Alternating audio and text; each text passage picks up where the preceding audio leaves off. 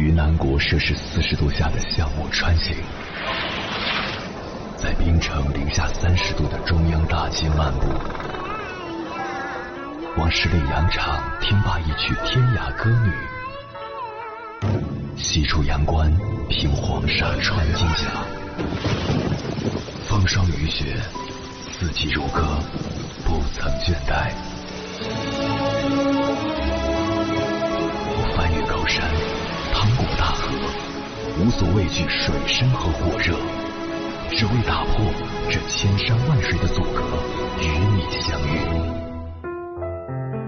我是英波，我在原来的地方等你，不见不散。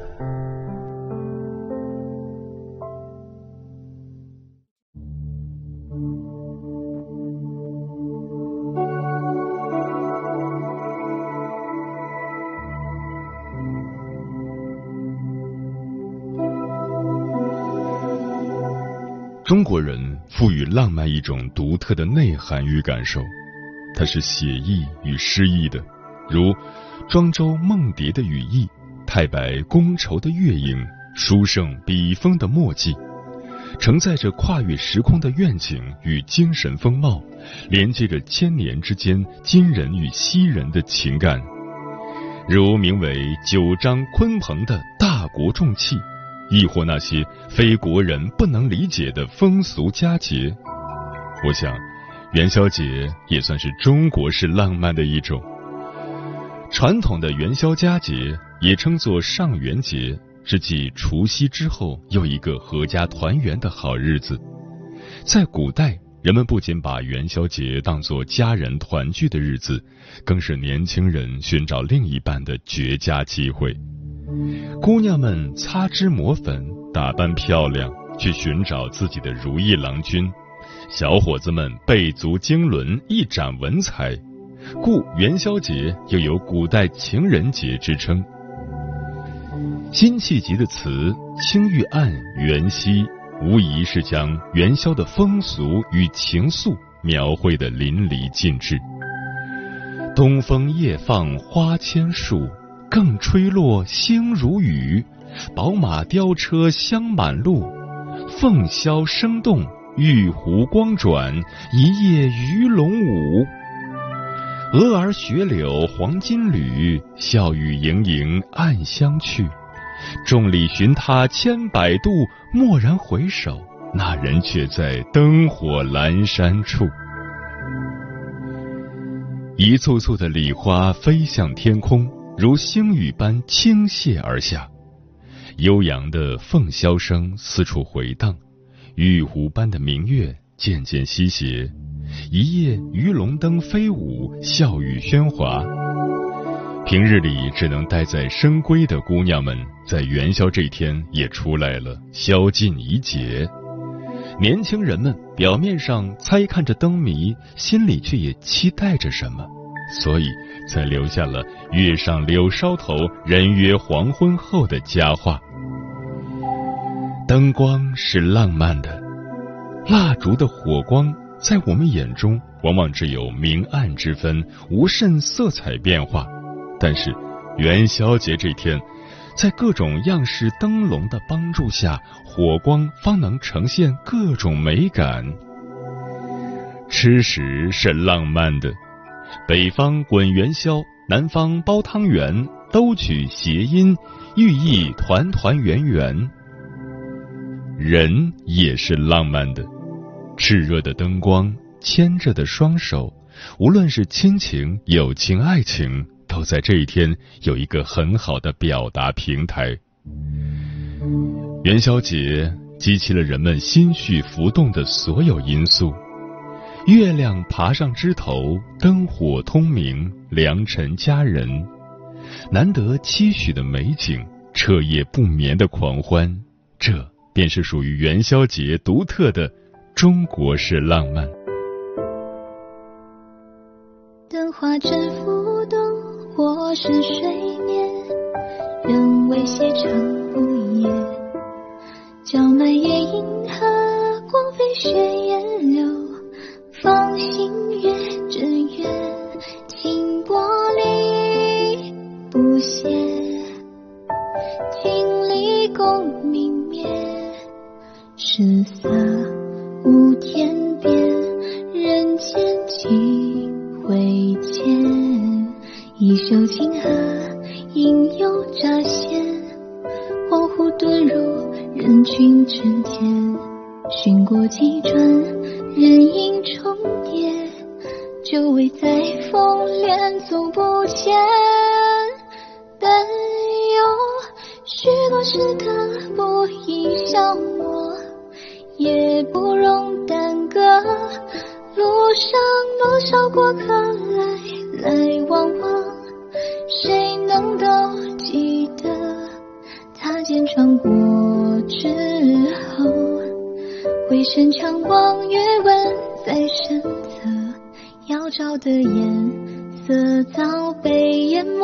生生。有错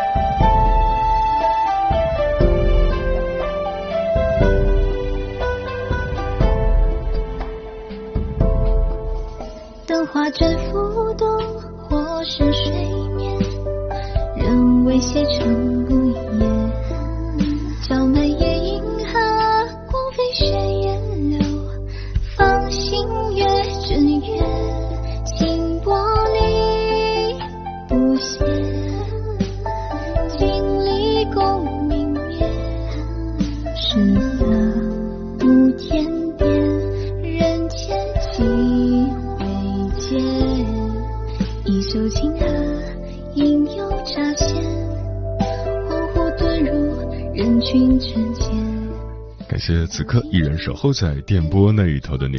你现在听到的声音来自中国交通广播心灵夜话栏目《千山万水只为你》，我是迎波。今晚跟朋友们聊的话题是元宵节演绎中国式的浪漫，对此你怎么看？微信平台中国交通广播，期待各位的互动。木姑娘说：“一元复始，大地回春。元夕之夜，花市灯如昼。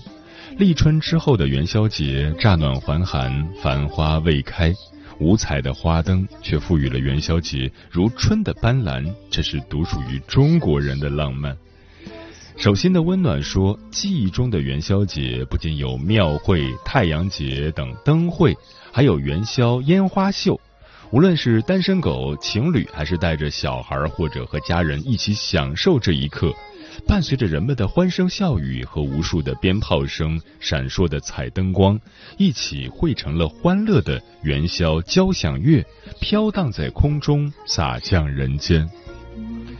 若涵说：“听着节目，好想穿越回古代呀！在现代社会，已经很难找到那种浪漫的氛围了。”风林说：“元宵节到了，春日的暖阳悄悄催开了千树万花，又到了外出踏青游玩的日子。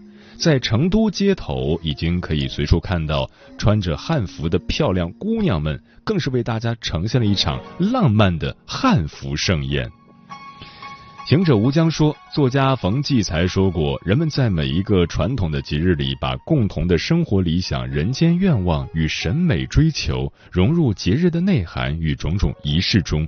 我们的精神文化传统，往往就是依靠着代代相传的一年一度的节日继承下来。如果没有这些节日，中国人的生活将会少很多浪漫。嗯，古人说过。心中有风景，眼里无是非；有书真富贵，无事小神仙。被琐事缠绕、焦头烂额的你，被重担压得透不过气的你，被虚与委蛇烦得无可奈何的你，是否想过，一个人有两种生活：日常生活和内心生活，而后者更为重要。它是人真正的生活，散发着浪漫气息。莫管他人怎么看，你快乐，世界才快乐。接下来，千山万水只为你，跟朋友们分享的文章选自《古文观止》，名字叫《读懂这十件雅事，就读懂了中国人的浪漫》。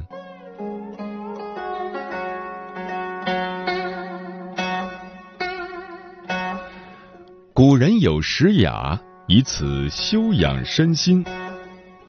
一焚香。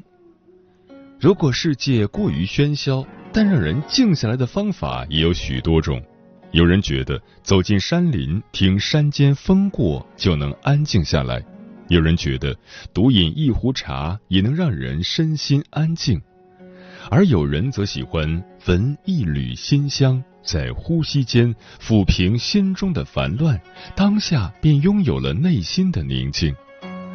焚香自古以来就是让人身心宁静的一种方式。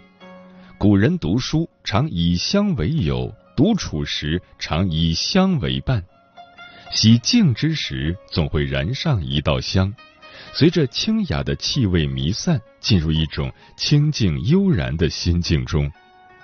有人喜欢置茶席前先燃一道香，让身心迅速得以平静，因为心静了，才能感受到茶的真正滋味。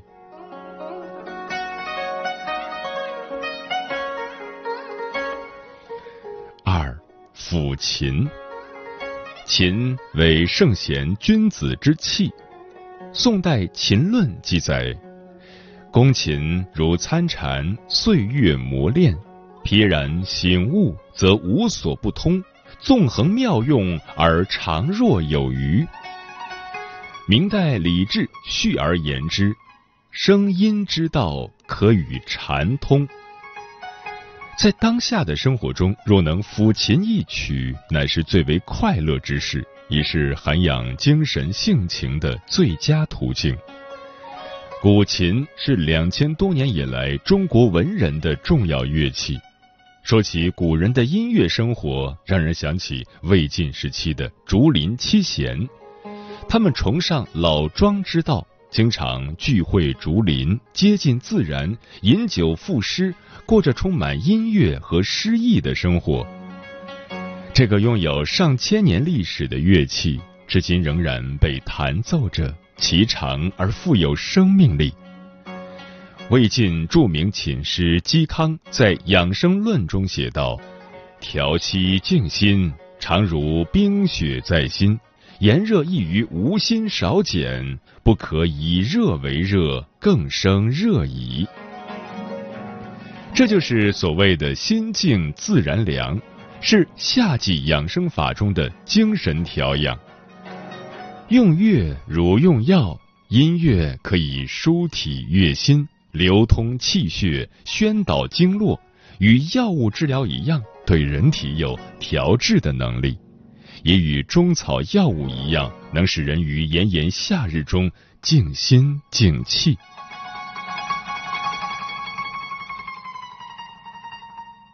三对弈，不为无用之事，何以遣此有涯之生？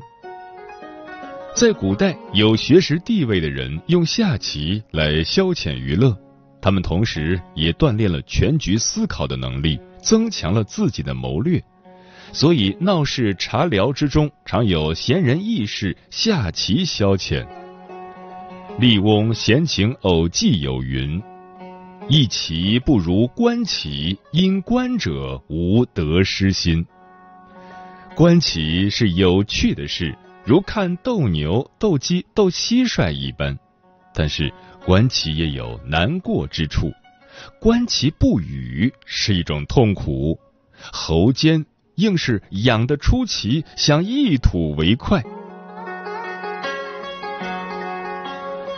四，读书。古人认为，贤人读闲书，可堪比上界真人，仙福无边。故金圣叹有言：“红袖添香，读闲书，乃人生一大乐事也。”古人早已看透人生之大道。将清心涵养视作对自己生命最大的成全，所以有这样一句话：“人之气质由于天生，本难改变；唯读书则可变化气质。”还有一句话：“吾辈读书只有两件事，一者尽德之事，一者修业之事。”以前虽明字义，但践行的少，视如不见。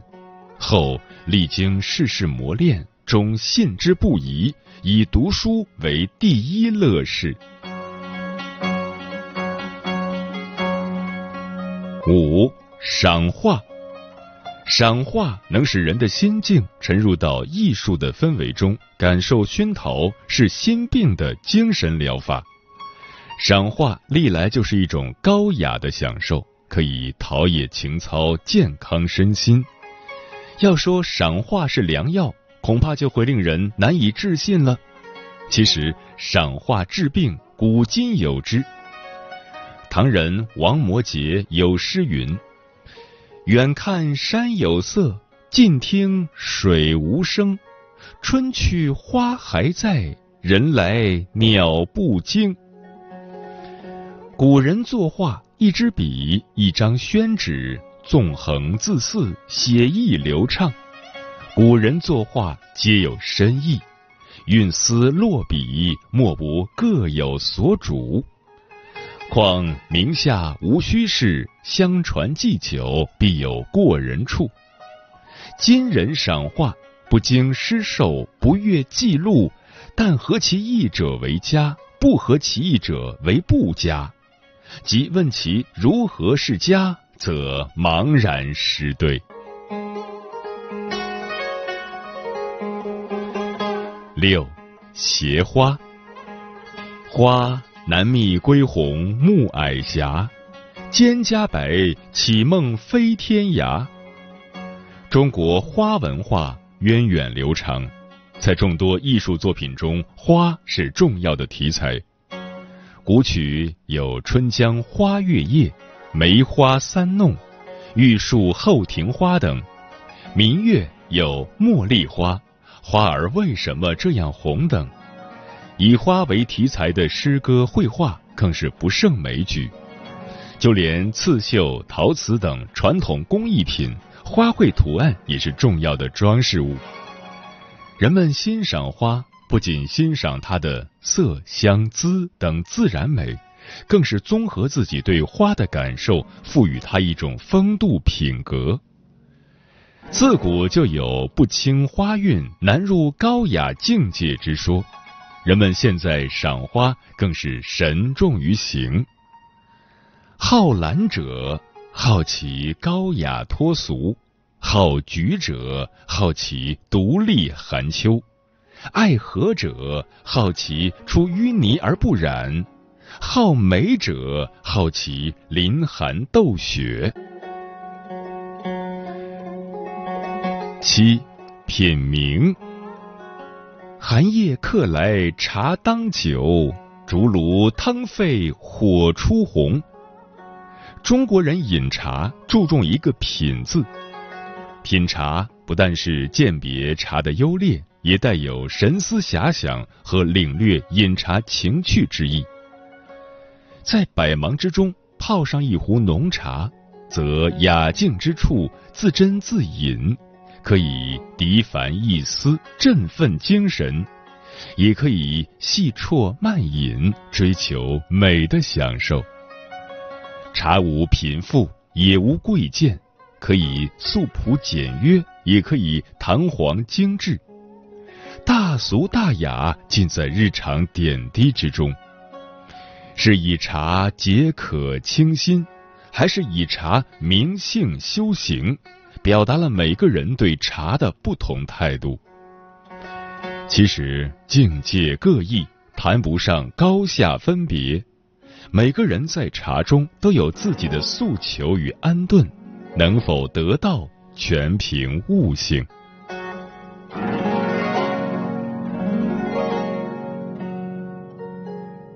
八浊酒，酒青梅何煮杯中意，醉心扉，浓淡总相宜。在中国，酒神精神以道家哲学为源头，庄周主张物我合一，天人合一，其一生死。庄子宁愿做自由的，在烂泥塘里摇头摆尾的乌龟，也不做受人束缚的昂头阔步的千里马。追求绝对自由，忘却生死利禄及荣辱，是中国酒神精神的精髓所在。古人说：“饮酒者，乃学问之事，非饮食之事也。”又说：“醉里乾坤大，壶中日月长。”早在几千年前，就有一群人饮酒乐逍遥。东晋永和九年上巳日那天，王羲之呼朋唤友来到新修的兰亭，准备玩一个游戏。他们在兰亭清溪两旁席地而坐，将一种类似小船的容器斟满美酒，在上游放下，一路飘过弯弯曲曲的溪流。酒杯在谁的面前停下，谁就要罚酒作诗。惠风合唱。茂林修竹之间，他们或袒胸露臂，或醉意朦胧。未尽名士们洒笑山林，旷达消散。他们饮的不只是酒，更是乱世中那种不受拘束的态度。岁月再多改变，我对生命的热爱不变。我有一壶酒，足以慰风尘。这是浊酒的浪漫。九后月，在中国传统文化中，月亮这一意象常常成了人类思想情感的载体，意蕴十分丰富。在很多咏月诗歌中，诗人将月融于思想情感之中，并使月与思想情感互为辉映，创造了许多优美的审美意境。并将诗的文学品味、思想内涵与艺术造诣提升到一个极高的水平。喧闹的都市迫切需要一些清雅来装扮，我们不妨静下心来学一学古人焚香、视茶、后月、临帖。后月在晚上与月亮来个约会，沐浴在月光中。享受着此番良辰美景，情怀亦如水般温柔。十寻幽，中国人游山玩水，不似西方人抱着征服之心，而是欣赏它的深邃幽渺的含蓄之美，所以叫寻幽探胜。试着想象一个清晨，漫步到古老的寺院外，初升的太阳照耀着丛林。曲曲折折的小路通向幽静的角落，僧侣们唱经礼佛的地方掩映在花草树林中。明净的山光，深潭的倒影，使人心中的俗念消除净尽。大自然永远拥有的都是顺理成章的自由，比起喋喋不休的红尘，它的博大无言总能安抚人心。摒弃红尘，与大自然一同静默，这是寻幽的浪漫。一生何事？松花酿酒，春水煎茶。人生最极致的浪漫不过如此。无论是焚香、抚琴、对弈、读书、赏画，还是携花、品茗、浊酒、后月、寻幽。古人留下的智慧提醒着我们，就算周身物欲横流，也得多一些闲情雅致。因为活得最有意义的人，不是活得最长的人，而是对生活最有感受的人。